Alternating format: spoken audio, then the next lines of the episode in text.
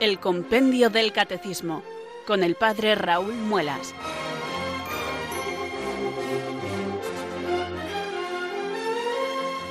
Muy buenas tardes, queridos oyentes de Radio María. Son las 4, las 3 en Canarias. Aquí comienza una nueva edición del Compendio del Catecismo.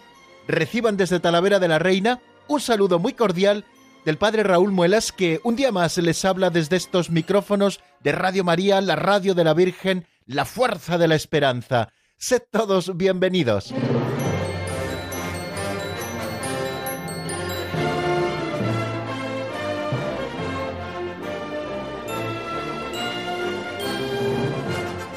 Bueno amigos, así como que no quiere la cosa, como solemos decir popularmente, han pasado ya casi 23 horas desde que nos despedíamos ayer en nuestro programa y aquí estamos nuevamente comenzando una nueva edición del Compendio del Catecismo, la número 117, desde que comenzamos su explicación allá por el mes de octubre del año 2018. Estamos nuevamente con el Compendio del Catecismo en las manos, abierto en este caso por la página 68 y 69, porque son las páginas en las que encontramos los números que vamos a repasar porque los estudiamos ayer y que vamos a continuar también con el estudio, abriendo además hoy un nuevo epígrafe, que eso siempre a mí por lo menos me da mucha ilusión, ¿no? Cuando se ve que vamos avanzando y aunque vamos como lentamente avanzando en la doctrina, bueno, pues se ve que avanzamos eh, de una manera muy clara cuando abrimos un nuevo epígrafe. Y eso es lo que vamos a hacer hoy. Espero que tengan ustedes el compendio del catecismo en las manos y si no tienen la edición impresa, bueno, pues que tengan también eh, a lo mejor esas ediciones digitales en sus tablets, ordenadores, en sus teléfonos móviles, que les permita no solo escuchar, sino también eh, hacer el pequeño esfuerzo de leer, porque esto nos ayudará mucho más a retener al menos las ideas fundamentales que quiere expresarnos el compendio del catecismo. Ya saben que estamos en el compendio, es decir, que estamos presentando un resumen de la fe de la Iglesia. Soy consciente de que casi todos los temas que aquí tratamos se podían tratar mucho más largamente y reflexionar mucho más rato sobre ellos, pero bueno, vamos sin prisa pero sin pausa. Y es decir, estamos presentando el compendio del catecismo. Ya tienen en la programación matinal de Radio María el Catecismo Mayor de la Iglesia la explicación del catecismo de la Iglesia Católica, que va mucho más lentamente y que se van explicando las cosas pues quizá con más profundidad. Y no es que nuestro compendio del catecismo no sea profundo, ni mucho menos, sino que somos conscientes de que es un compendio, es decir, que es un resumen donde presentamos las cosas de una manera mucho más general para que nosotros podamos tener claras las ideas fundamentales de nuestra fe y que luego aquellos que puedan eh, las profundicen también con el Catecismo Mayor de la Iglesia Católica y con otras lecturas siempre recomendables. Todo lo que profundicemos, todo lo que maduremos, la fe que hemos recibido, enseñada por la propia Iglesia, siempre será poco. Así que amigos, yo les animo a que entremos en esta dinámica, presentamos el compendio, presentamos un resumen y que luego ustedes en algunos temas pues también puedan profundizar un poco más con buenas lecturas. Yo siempre suelo recomendar las catequesis de los papas, tanto de Juan Pablo II como de Benedicto XVI, como del Papa Francisco, sobre las distintas verdades de la fe, esas catequesis que todos los miércoles nos ofrecen los pontífices y que son un modo precioso de profundizar en la fe de la Iglesia. Bueno, vamos a comenzar con nuestro programa de hoy y lo vamos a hacer como siempre, rezando. Invocamos al Espíritu Santo, le pedimos que venga sobre nosotros, que ilumine nuestra inteligencia, que fortalezca nuestra voluntad, para que nosotros podamos profundizar en el misterio de Dios y profundizando en el misterio de Dios, conocerle un poquito más, amarle mucho más y seguirle también mejor. Vamos a rezar así. Ven Espíritu Santo, llena los corazones de tus fieles y enciende en ellos el fuego de tu amor Envía, Señor, tu Espíritu que renueve la faz de la tierra. Oh Dios, que llenaste los corazones de tus fieles con la luz del Espíritu Santo, concédenos que, guiados por el mismo Espíritu, sintamos con rectitud y gocemos siempre de tu consuelo. Por Jesucristo nuestro Señor. Amén.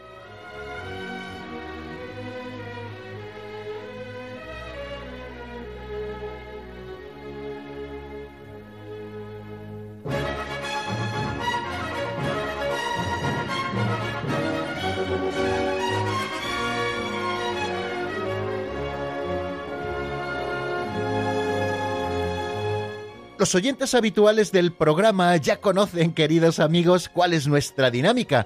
Lo siguiente que hacemos después de rezar es asomarnos a las pinceladas de sabiduría. Y a través de estas pinceladas de sabiduría vamos tocando así sin un orden preestablecido diversos asuntos quizá más prácticos de nuestra vida cristiana. Reflexionamos sobre ellos siempre partiendo de una historieta, de una pequeña anécdota, estas que nos presenta el difunto don Justo López Melús, que nos regaló un libro ya hace muchos años titulado así Pinceladas de Sabiduría. Yo les invito a que escuchemos con atención la pincelada de hoy que se titula Idilio Conyugal.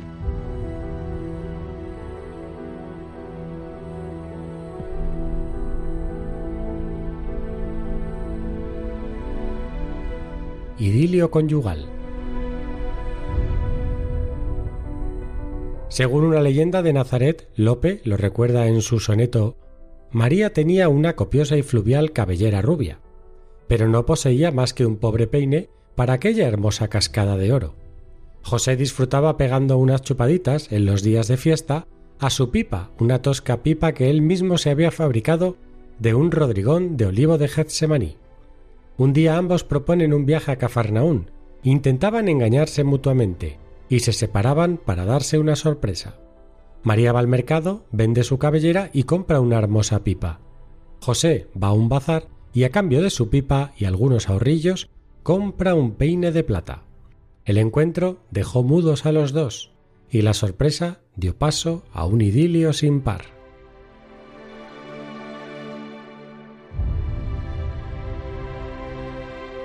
Créanme si les digo, queridos amigos, que he tratado de buscar ese soneto de Lope de Vega al que hace alusión la pincelada de hoy y no lo he encontrado porque no he podido dedicarle tampoco mucho tiempo. Ustedes me tendrán que perdonar porque no solamente el tiempo está para el compendio del catecismo, sino que tenemos que distribuirlo en muchas más tareas sacerdotales y aunque lo he estado buscando, no lo he encontrado, porque hubiera sido muy bonito que yo hubiera empezado mi reflexión de hoy a propósito de esta pincelada, titulada Idilio Conyugal, con ese soneto de Lope de Vega al que hace referencia. Bueno, si me lo encuentro algún día, les prometo que se lo leeré en antena, porque seguro que es maravilloso como todos los sonetos que nos regaló el gran Lope de Vega.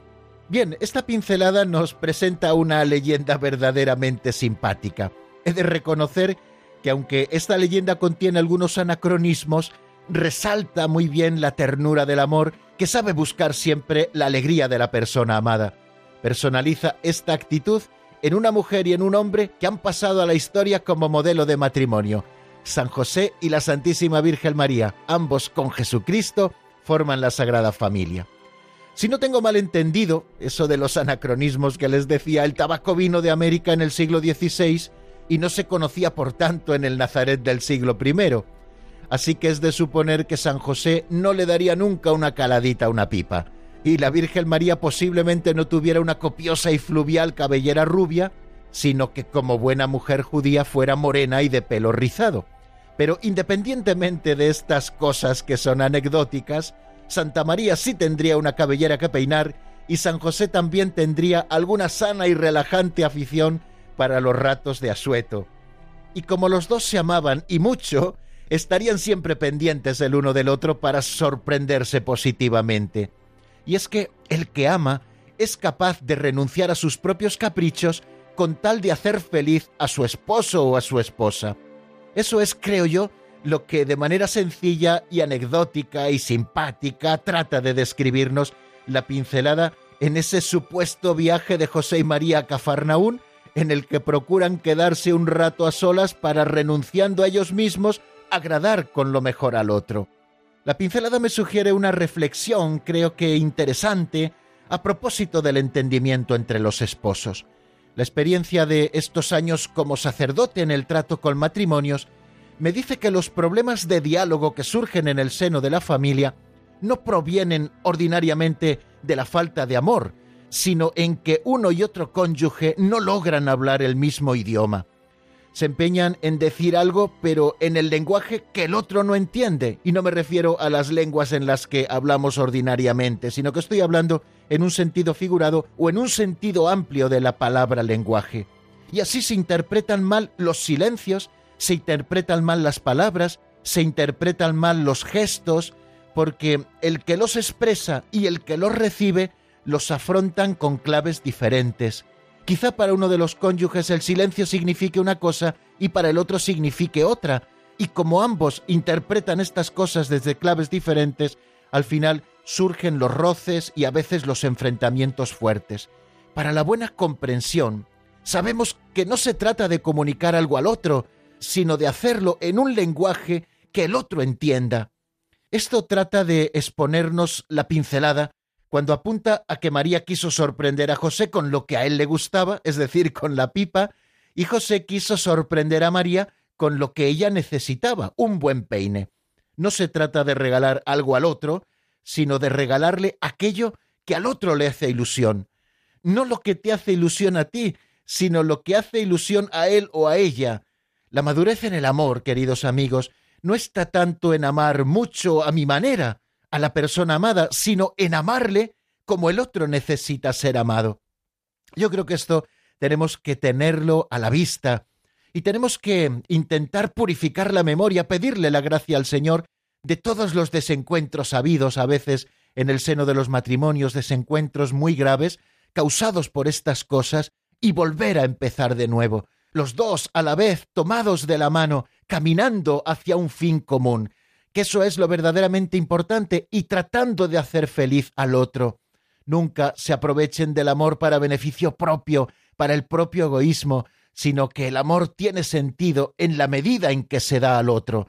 Si vamos buscando nuestro egoísmo tarde o temprano, más temprano que tarde, todo acabará arruinado.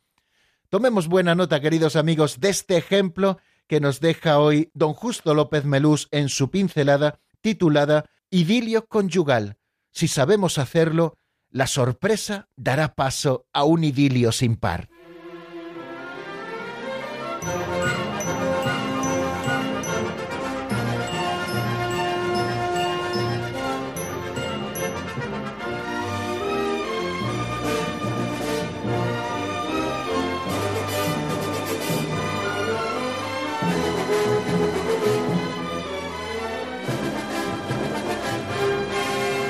Si me permiten, queridos amigos, la imagen, cuando terminamos la reflexión sobre la pincelada, tengo la sensación, hablo en un lenguaje de la aviación, de que ya hemos alcanzado la altura necesaria y podemos ya poner velocidad de crucero. Bueno, yo no entiendo nada, como podrán comprender, de aviación y mucho menos de pilotar, pero bueno, más o menos así lo tengo entendido. Hemos comenzado el ascenso, queridos amigos, en nuestro programa hemos llegado a una altura y vamos adelante, vamos a pasar a este momento en el que repasamos lo que vimos en el último programa. Ya saben que durante varios días hemos estado dedicados a estudiar esas tres imágenes que ponen de manifiesto, las tres complementarias, por supuesto, lo que es el misterio de la Iglesia. La Iglesia como pueblo de Dios, como cuerpo de Cristo y como templo del Espíritu Santo. En el último programa estuvimos estudiando la última imagen, la Iglesia como templo del Espíritu Santo. Y lo hacíamos con el número 159, el primero de los dos que vimos, que se pregunta por qué la Iglesia es llamada templo del Espíritu Santo. Y lo expresa de una manera muy precisa este número 159 con la respuesta a esta pregunta. La Iglesia es llamada templo del Espíritu Santo porque el Espíritu vive en el cuerpo que es la Iglesia en su cabeza y en sus miembros. Él además edifica la Iglesia en la caridad con la palabra de Dios, los sacramentos, las virtudes y los carismas. Y concluye este número 159 con una cita de San Agustín. Lo que nuestro espíritu, es decir, nuestra alma es para nuestros miembros, eso mismo es el Espíritu Santo para los miembros de Cristo, para el cuerpo de Cristo, que es la Iglesia. Bien, nos acercamos a esa imagen de la iglesia como un templo, eh, la iglesia madre, la iglesia misterio, eh, imaginada como un templo, como esos templos eh, materiales a los que nosotros acudimos para la oración, para la celebración de los sacramentos, etcétera, ¿no? ¿Qué es un templo? Un templo es el lugar de la presencia de Dios, el lugar donde Dios habita y nosotros podemos encontrarnos con Él. No lo estoy expresando únicamente lo que es un templo en sentido cristiano, sino en un sentido amplio y generoso, ¿no? Un templo es el lugar donde se celebran los misterios y donde nosotros podemos encontrarnos con Dios porque Dios allí habita. Pues teniendo a la vista lo que es un templo, nosotros podemos eh, lograr comprender un poquito mejor lo que es la iglesia. Es el templo, es decir, la casa donde habita el Espíritu Santo, porque el Espíritu Santo vive en ese cuerpo que es la iglesia, no solamente en los miembros que somos nosotros, sino también en la cabeza. Decimos que la cabeza de este cuerpo, así lo expresábamos al estudiar esa imagen, es Cristo Jesús, y Cristo Jesús se le llama el Cristo, el Mesías, el ungido, es decir, el que tiene la plenitud de la unción del Espíritu Santo. La unción no se está refiriendo a una unción material con aceite de oliva, como eran ungidos los antiguos reyes, los antiguos profetas, los antiguos sacerdotes, sino que se está refiriendo a quien es la unción verdaderamente, que es el Espíritu Santo, la tercera persona de la Santísima Trinidad. Y el Espíritu Santo unge a Cristo, es decir, llena plenamente la humanidad de Cristo desde el mismo momento de su concepción. Y esta unción que Cristo recibe y que lo convierte en el Mesías, esta unción también se transmite a los miembros. Cristo mismo así lo ha querido y así nos ha enviado el Espíritu Santo para que nos unja y nos haga partícipes de esa misión de sacerdotes, profetas y reyes a la Iglesia en general y a cada uno de sus miembros, como también estuvimos viendo en su momento. Pues bien, la Iglesia como cuerpo, cabeza y miembro es el lugar donde habita el Espíritu Santo, la tercera persona de la Santísima Trinidad, que procede del Padre y del Hijo, y que con el Padre y el Hijo recibe también la misma adoración y gloria, como estuvimos también viendo en el momento en que estudiamos la tercera persona de la Santísima Trinidad no hace tanto tiempo. La Iglesia es llamada templo porque es el lugar en el que vive el Espíritu Santo. La Iglesia como cuerpo es lugar de habitación del Espíritu Santo, tanto en la cabeza como en sus miembros. Pero también decimos que es templo del Espíritu Santo porque el Espíritu Santo es el que edifica la Iglesia. En el lenguaje común decimos, esta iglesia es de tal arquitecto, porque ese arquitecto es el que la ha concebido, el que la ha dibujado y el que la ha diseñado para que pueda ser operativa para el culto, ¿no? Bueno, pues decimos que la iglesia es también templo del Espíritu Santo, no solo porque el Espíritu Santo, que es Dios, habite en ella, sino porque también el Espíritu Santo es el que la ha edificado. Y la ha edificado con la argamasa de la caridad. Igual que siempre los materiales tienen que estar unidos para estar compactos, el Espíritu Santo, que es el verdadero artífice de la Iglesia fundada por Cristo, eh, nos ha unido a todos en la caridad, la caridad es aquella argamasa con la que el Espíritu Santo edifica la Iglesia. Y lo hace a través de cuatro instrumentos que también nos presenta, como hemos escuchado ese número 159. Lo hace con la palabra de Dios. La palabra de Dios es la que edifica la Iglesia, sobre todo cuando la Iglesia escucha la palabra en la celebración litúrgica. Cuando la Iglesia celebra los sacramentos, de los cuales también hablaremos a continuación, siempre lee la palabra de Dios, porque la palabra de Dios es la que da sentido a todo lo que celebramos y la que hace que el Espíritu Santo pueda realizarlo verdaderamente. La palabra de Dios construye a la Iglesia.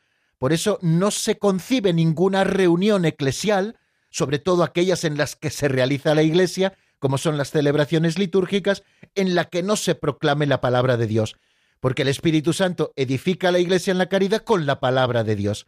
También con los sacramentos a través del bautismo, nosotros somos ungidos, participamos en la muerte y resurrección de Jesucristo y pasamos a ser piedras vivas de ese templo espiritual del Espíritu Santo que es la Iglesia.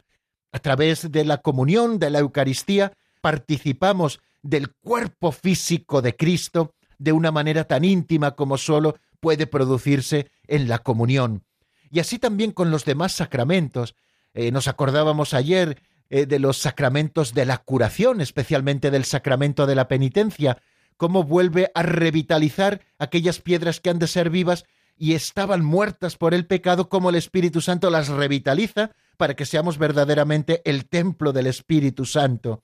Y no solo a través de la palabra de Dios y de los sacramentos, de los siete sacramentos, sino que también el Espíritu Santo edifica la Iglesia en la caridad a través de las virtudes.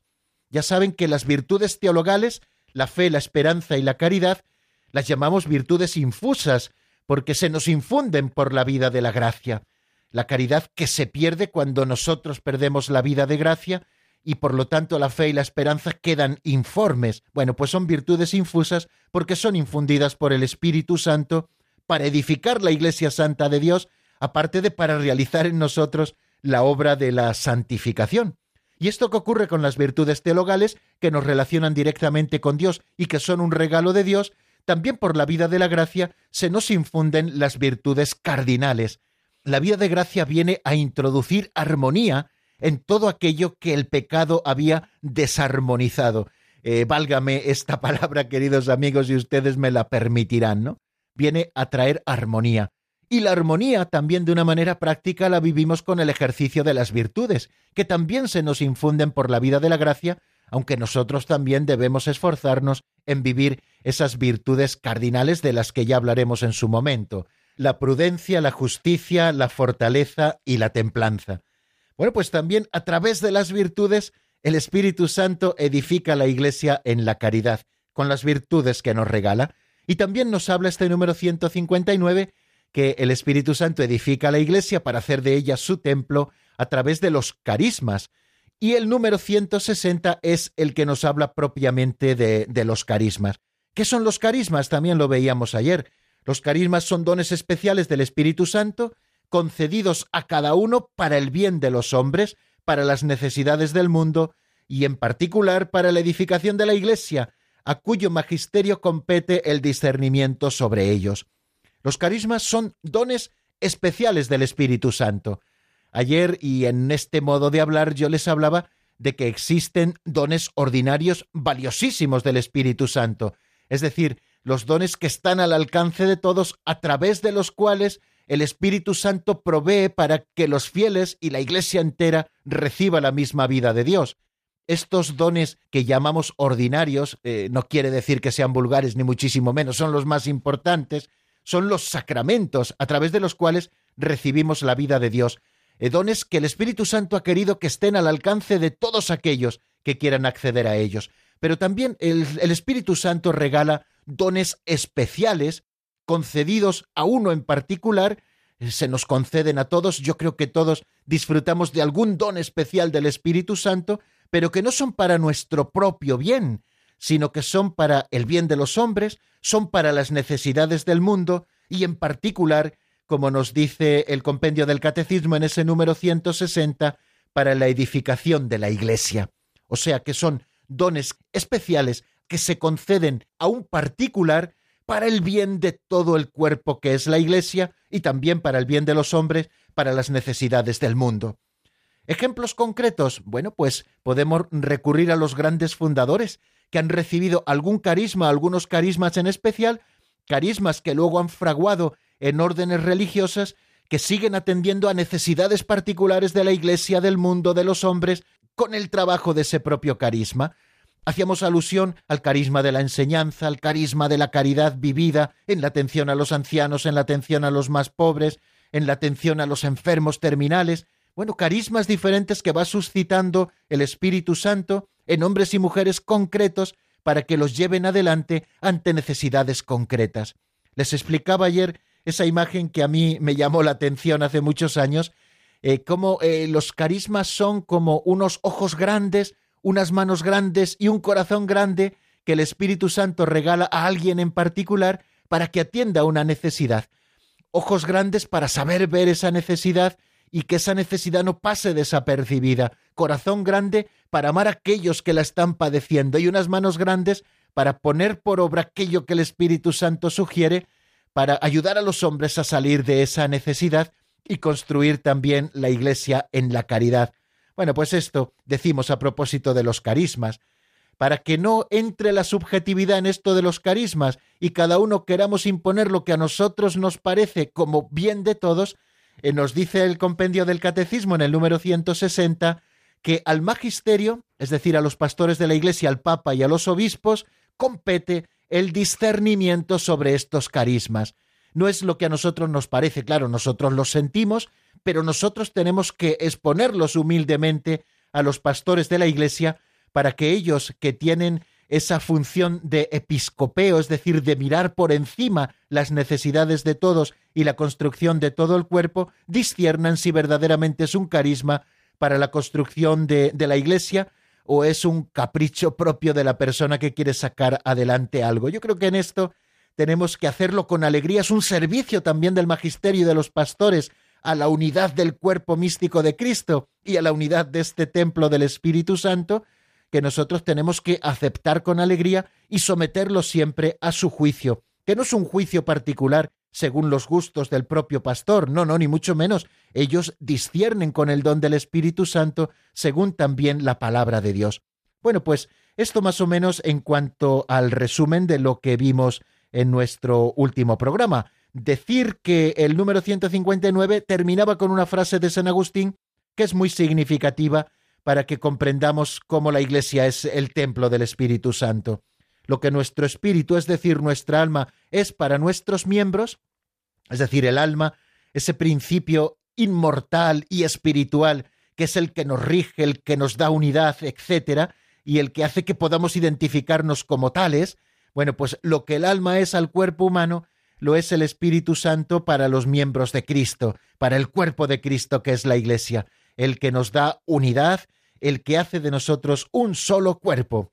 Bueno, pues vamos avanzando en el tiempo, eh, permítanme que me entretenga a veces mucho en el resumen, pero creo que todo es sumar, todo es sumar y afianzar también, queridos amigos, los conocimientos volviendo una y otra vez sobre ellos. Ya saben que la repetición es un recurso pedagógico y espero, queridos amigos, que no les resulte pesado, sino que vamos dando pasito atrás para coger impulso hacia adelante y así vamos avanzando cada día.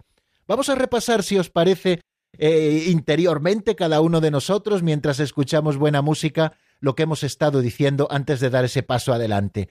Les ofrezco un tema de Alejandro Mejía titulado El buen pastor, está sacado del álbum Como el ciervo, lo escuchamos y enseguida estamos nuevamente juntos para avanzar en un nuevo número.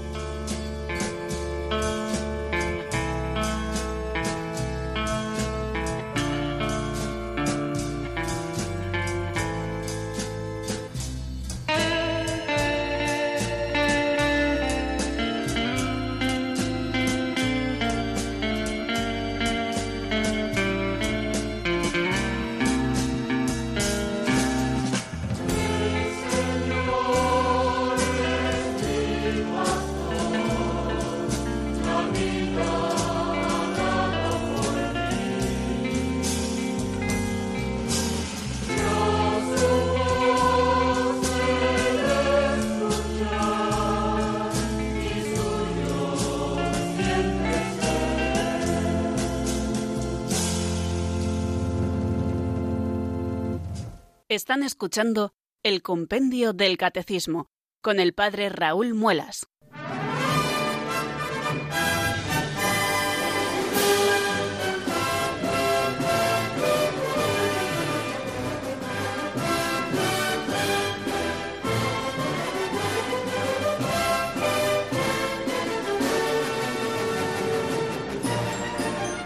Una de las dificultades que tiene, queridos amigos, estos grandes medios de comunicación como es la radio, es que uno no puede ver el rostro de los oyentes para ver si están cansados, si hay que aligerar, si les interesa más el tema o menos.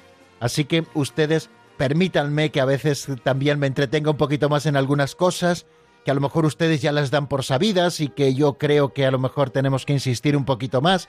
Bueno, pues estamos aquí, queridos amigos, en la sintonía de Radio María y estamos gozosamente, como todos los días hacemos, estudiando el compendio del catecismo. Ya saben que de lunes a viernes, de 4 a 5 en la península, de 3 a 4 en Canarias y a la hora que sea en los países eh, hermanos desde los que ustedes contacten con nosotros a través de www.radiomaria.es o a la hora que sea que ustedes se descarguen el podcast y lo escuchen luego en el silencio de la noche o por la mañana tempranito, o cuando ustedes consideren conveniente, bueno, pues aquí estamos, como les digo, diariamente abriendo el compendio del catecismo y asomándonos a estos números que a nosotros siempre nos dan vida porque contienen la verdad. Y todo lo que sea profundizar en la fe católica es ganar en vida verdadera porque nos unimos mucho más a Dios. Cerramos ya, queridos amigos, ese epígrafe a propósito del artículo de fe creo en la Santa Iglesia Católica, ese epígrafe al que hemos estado dedicado varias jornadas, que se titula La Iglesia, Pueblo de Dios, Cuerpo de Cristo, Templo del Espíritu Santo. Y vamos a abrir dentro de este artículo un nuevo epígrafe que no es breve, eh, le dedica unos poquitos números, desde el número 161 hasta el número 176, ambos incluidos. Lo dedica a ver cuáles son las propiedades esenciales, los rasgos esenciales de esta iglesia y también de su misión. Esta iglesia a la que nos estamos acercando desde la fe, porque recuerden que es una realidad visible, pero también es una realidad invisible. Por eso decíamos que la iglesia es un misterio. Bueno, pues la iglesia tiene como eh, unos rasgos esenciales de su identidad y de su misión, que son estos cuatro. La iglesia es una, santa, católica y apostólica. La unidad, la santidad, la catolicidad y la apostolicidad. Estos son los rasgos, las propiedades esenciales de la Iglesia, no porque ella misma se las haya dado a sí misma o porque le guste llamarse así, ¿no? Que, que, es santa, que es católica, que es una, que es apostólica, no, sino porque el mismo Cristo, su fundador, así se lo ha concedido. Es Cristo quien por el Espíritu Santo da a la Iglesia el ser una, el ser santa, el ser católica y el ser apostólica. Y es también Jesucristo el que llama a la Iglesia a ejercitar cada una de esas cualidades, es decir, ejercitar la cualidad de la unidad, viviendo en comunión, eh, a ejercitar también la cualidad de la santidad, promoviendo la santidad en sus miembros y dándole esos medios que Dios ha regalado a la Iglesia para la santificación de los fieles, también practicando la catolicidad. La Iglesia no está circunscrita solamente a un pueblo, a una raza, sino que la Iglesia es católica, es decir, es universal, tiene que llegar a todos los pueblos, a todos los rincones de la tierra, y en esto mismo consiste la misión de la propia Iglesia, en llevar el Evangelio y en hacer hijos de Dios, renacidos por el agua y el Espíritu Santo, bautizados en el nombre del Padre y del Hijo y del Espíritu Santo, de todos los pueblos de la tierra, y practicar también la apostolicidad, es decir, fundamentarse en los doce apóstoles y en los sucesores de los apóstoles, en Pedro y en sus sucesores, y en los apóstoles y en sus sucesores, que son los obispos. Bueno, pues a este tema nos vamos a dedicar, como les digo, durante bastantes jornadas. La Iglesia es una, santa, católica y apostólica. Vuelvo a repetir esta idea, que la Iglesia es un misterio, por lo tanto, solo podemos comprender estas propiedades eh, desde la fe, por su origen divino, porque son propiedades que vienen del mismo Dios. Pero también hemos de comprender que la Iglesia es una sociedad visible y por lo tanto sus manifestaciones históricas son signo que hablan también con claridad a la razón humana. El Concilio Vaticano I lo expresaba así. La Iglesia por sí misma es un grande y perpetuo motivo de credibilidad y un testimonio irrefutable de su misión divina a causa de su admirable propagación, de su eximia santidad, de su inagotable fecundidad en toda clase de bienes, de su unidad universal y de su invicta estabilidad. La propia realización histórica de la Iglesia, a pesar de las miserias que aportamos sus miembros, es un testimonio perpetuo de que la Iglesia es una, es santa, es católica y es apostólica. Así que acerquémonos al misterio también desde su realidad visible y también apuntando a esa realidad invisible que posee estas propiedades porque Dios mismo se las ha concedido. Vamos, si os parece, a escuchar lo que dice el número 161, que es el primero de los que nos encontramos en este epígrafe. La Iglesia es una, santa, católica y apostólica. Primero hablaremos de la unidad. Se pregunta el número 161, ¿por qué la Iglesia es una? Vamos a ver qué es lo que responde y lo escuchamos en la voz de Marta Jara.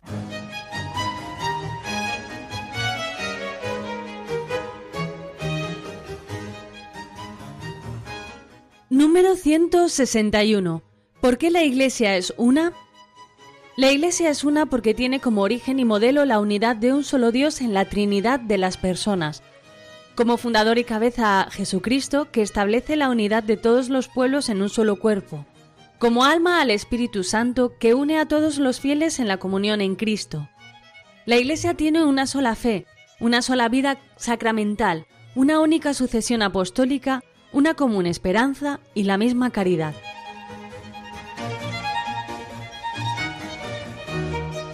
Bien, pues este número 161 en la respuesta es otro claro alarde, queridos amigos, eh, de la precisión con la que se nos ofrece la doctrina católica en nuestro libro de texto. Dice así, la Iglesia es una porque tiene como origen y modelo la unidad de un solo Dios en la Trinidad de las personas.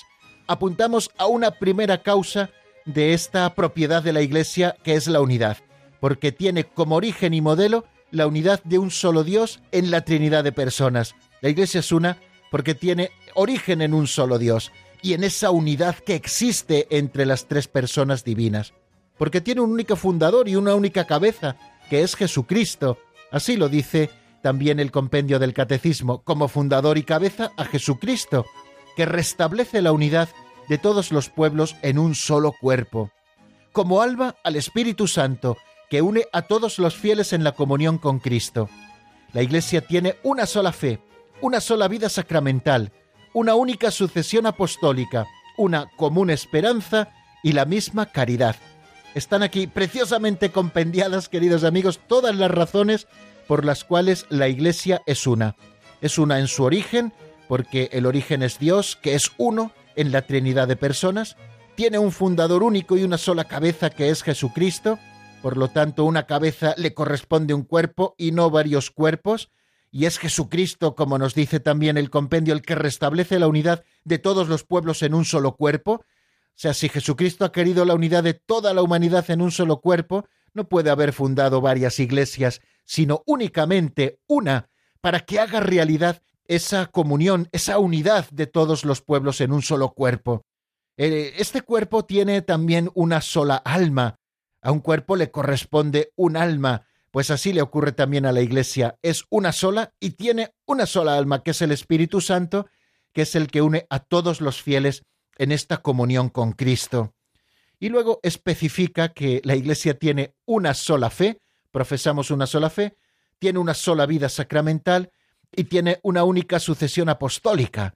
Bien, estos tres elementos, la sola fe, la sola vida sacramental y la única sucesión apostólica, son los elementos visibles de la comunión. Cuando nosotros hablamos de vivir en comunión en la Iglesia, no estamos hablando de temas afectivos, que ojalá también existan, sino que estamos hablando de realidades que realizan esa comunión. Y la comunión se vive cuando profesamos una sola fe, la misma fe. A mí me sorprendió mucho cuando hace muchos años participé una vez en una liturgia católica de rito maronita, creo que era. Me sorprendió mucho que, bueno, la liturgia cambia un poco en sus elementos, pero bueno, tiene los elementos fundamentales, evidentemente, como la liturgia romana nuestra. Pero me sorprendió mucho que en ese modo de expresarse, cuando nosotros recitamos el credo, era el mismo credo, queridos amigos, que recitamos los domingos en nuestra misa en rito romano. Es decir, que profesamos una misma fe, unas mismas verdades de fe. Si ustedes recuerdan cuando nosotros hablábamos de lo que significaba símbolon, es decir, símbolo, era como aquella parte que servía para identificarnos. Cada uno tiene una parte de un todo y al conjuntarla, al confrontarla, vemos que estamos hablando de una unidad. Pues así ocurre con la fe y así ocurre también con los sacramentos. Eh, vivimos en comunión con la Iglesia cuando tenemos los siete sacramentos, no cuando prescindimos de algunos o sumamos algunos otros más si se, si se diera el caso, no, no, cuando tenemos la misma vida sacramental, que son esos cauces de gracia eficaces, ordinarios, que Dios ha inventado para que nos llegue su propia vida una misma vida sacramental nos hace vivir en comunión y también una única sucesión apostólica. Es decir, eh, la Iglesia no se ha inventado en un momento determinado en que alguien más iluminado que nadie, pues ha querido hacer una nueva sucesión. No, no. La Iglesia, con sus pros y con sus contras, está arraigada en los apóstoles y el ministerio del orden ha sido transmitido por sucesión de los apóstoles a sus sucesores, de estos a sus sucesores, de estos a sus sucesores, y así podríamos seguir, queridos amigos, hasta llegar a nosotros. Fijaros qué importantes son estos elementos que nos hacen vivir en comunión. Y también nos habla el número 161 de que tenemos una común esperanza, miramos hacia Cristo, queremos vivir eh, la plena comunión con Dios en el cielo, esa es nuestra esperanza, y también una misma caridad. Les decía hace un momento que la argamasa que da consistencia a este templo que es la iglesia es la caridad y la caridad es una, queridos amigos. Bueno, pues creo que nos va a ir valiendo eh, lo que hemos eh, expresado a propósito de que la iglesia es una. La iglesia es una debido a su origen. Hemos dicho que el modelo y el principio supremo de este misterio es la unidad de un solo Dios, Padre, Hijo y Espíritu Santo en la Trinidad de personas. La Iglesia es una también debido a su fundador, que su fundador es único, es el mismo Hijo de Dios encarnado, que por su cruz reconcilió a todos los hombres con Dios, restituyendo la unidad de todos en un solo pueblo y en un solo cuerpo. La Iglesia es una debido a su alma, ese alma es el Espíritu Santo, y por todas estas razones pertenece a la esencia misma de la Iglesia el ser una. Fijaros de qué manera tan bonita lo expresa Clemente de Alejandría ¡Qué sorprendente misterio! dice él. Hay un solo Padre del universo, un solo Logos del universo y también un solo Espíritu Santo, idéntico en todas partes. Hay también una sola Virgen hecha Madre y me gusta llamarla Iglesia. Pues bien amigos, esta es la unidad. Seguiremos hablando de ella. Nos quedan muchas cosas que decir. Unidad, pero no obstante, en esa gran diversidad. Porque en la Iglesia se dan cita la variedad de los dones de Dios, la multiplicidad de las personas que los reciben, es decir, que en la unidad del pueblo de Dios se reúnen los diferentes pueblos, las diferentes culturas, y entre los miembros de la Iglesia existe una diversidad de dones, de cargos, de condiciones, de modos de vida. Fijaros que esta gran riqueza, lejos de oponerse a la unidad, ha de fomentarla. Pero tenemos que tener cuidado, por supuesto, porque el pecado y el peso de sus consecuencias están amenazando sin cesar el don de la unidad, como veremos a partir del próximo programa. Eh, les ofrezco un número de teléfono por si ustedes quieren llamarnos. Yo les invito a que lo hagan. 91005 9419. No les dé apuro llamar porque estamos en familia. 91005 9419. Pueden marcar este número de teléfono, exponernos sus dudas, eh, no les dé apuro hacer cualquier pregunta, ni que nos pueda parecer boba o que nos pueda parecer complicadísima, nada, se hace la pregunta, si sabemos la respuesta la respondemos y si no ya la responderemos mañana. Para eso está ese número de teléfono 91005 9419. Escuchamos eh, algunos compases de un tema de Andrea Andrea titulado Para ser feliz, está sacado del álbum Oraciones y Canciones y enseguida estamos nuevamente juntos para compartir esas llamadas. Para ser feliz,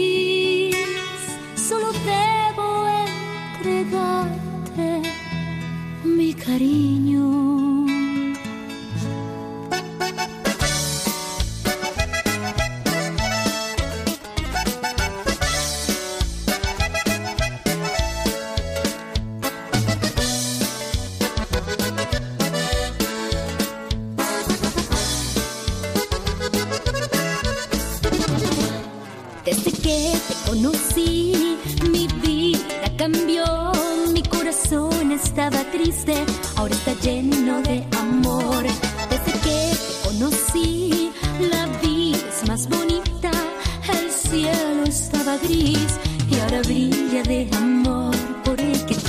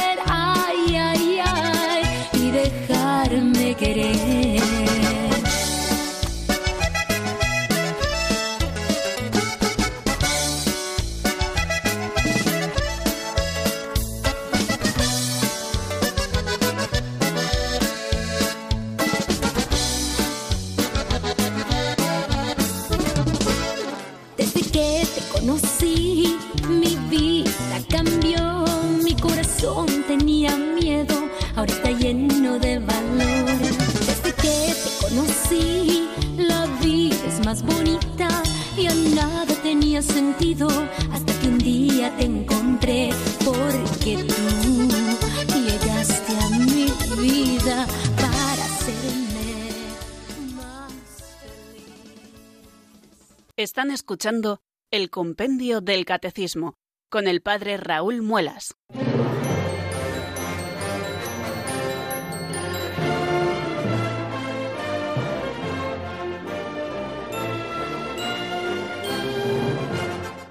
Diez minutos, un poquito más, eh, quedan para las cinco de la tarde, queridos amigos, de este día 9 de abril del año 2019.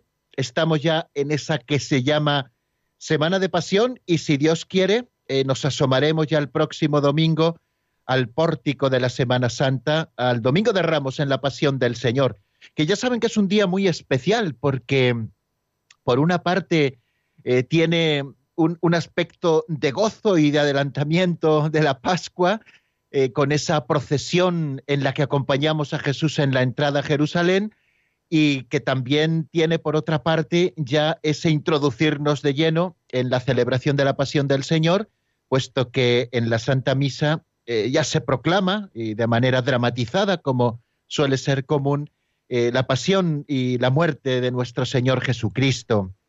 De manera que vamos a ir también ya esperando con ilusión ese día y yo les pido que participen con mucho gozo en la liturgia de la Iglesia.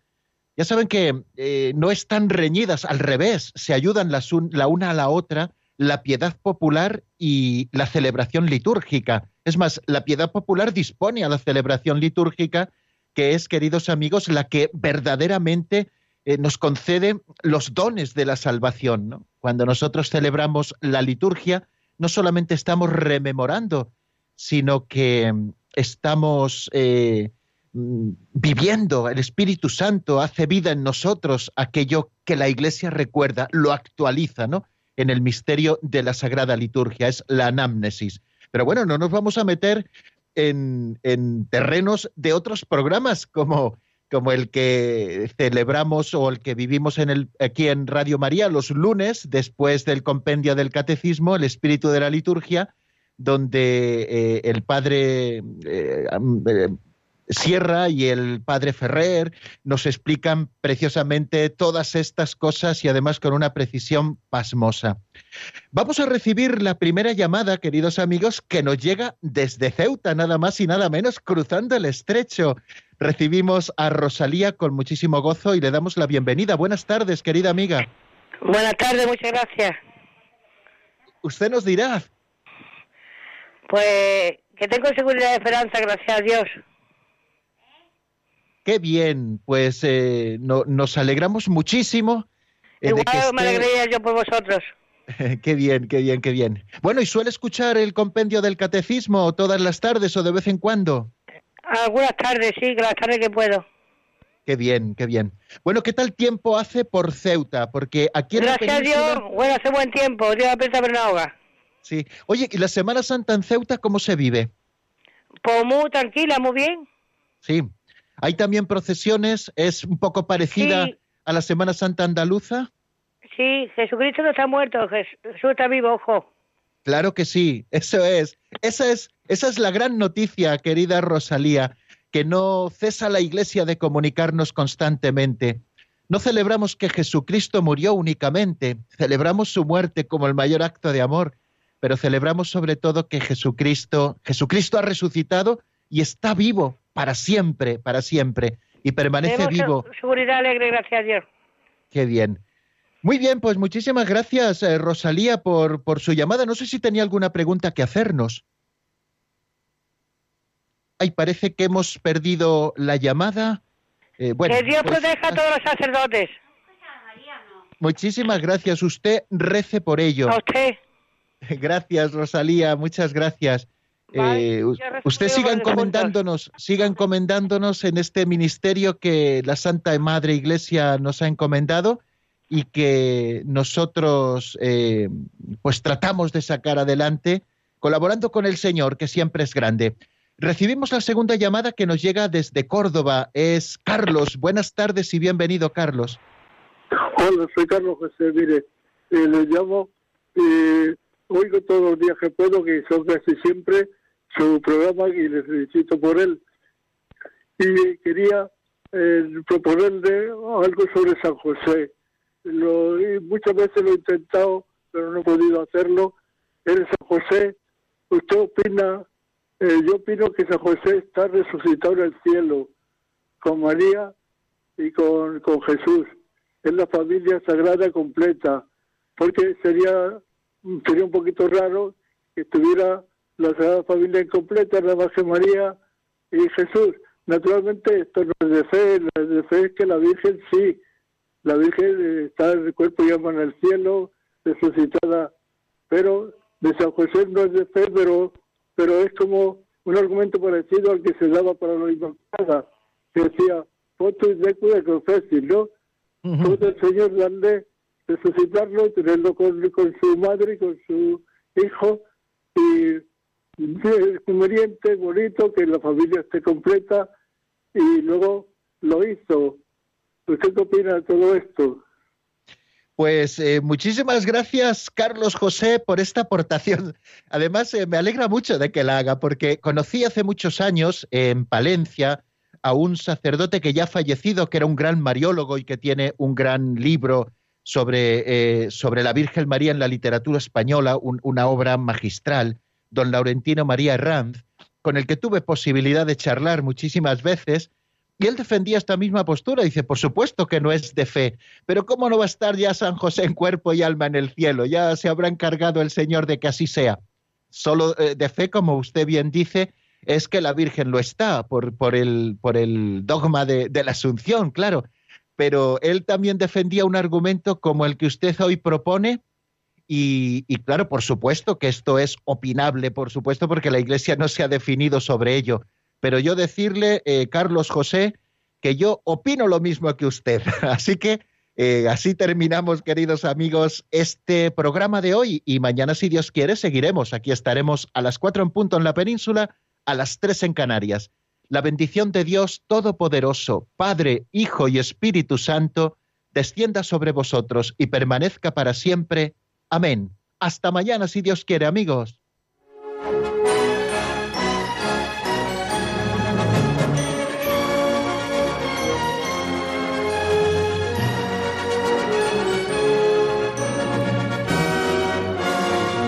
El Compendio del Catecismo con el Padre Raúl Muelas.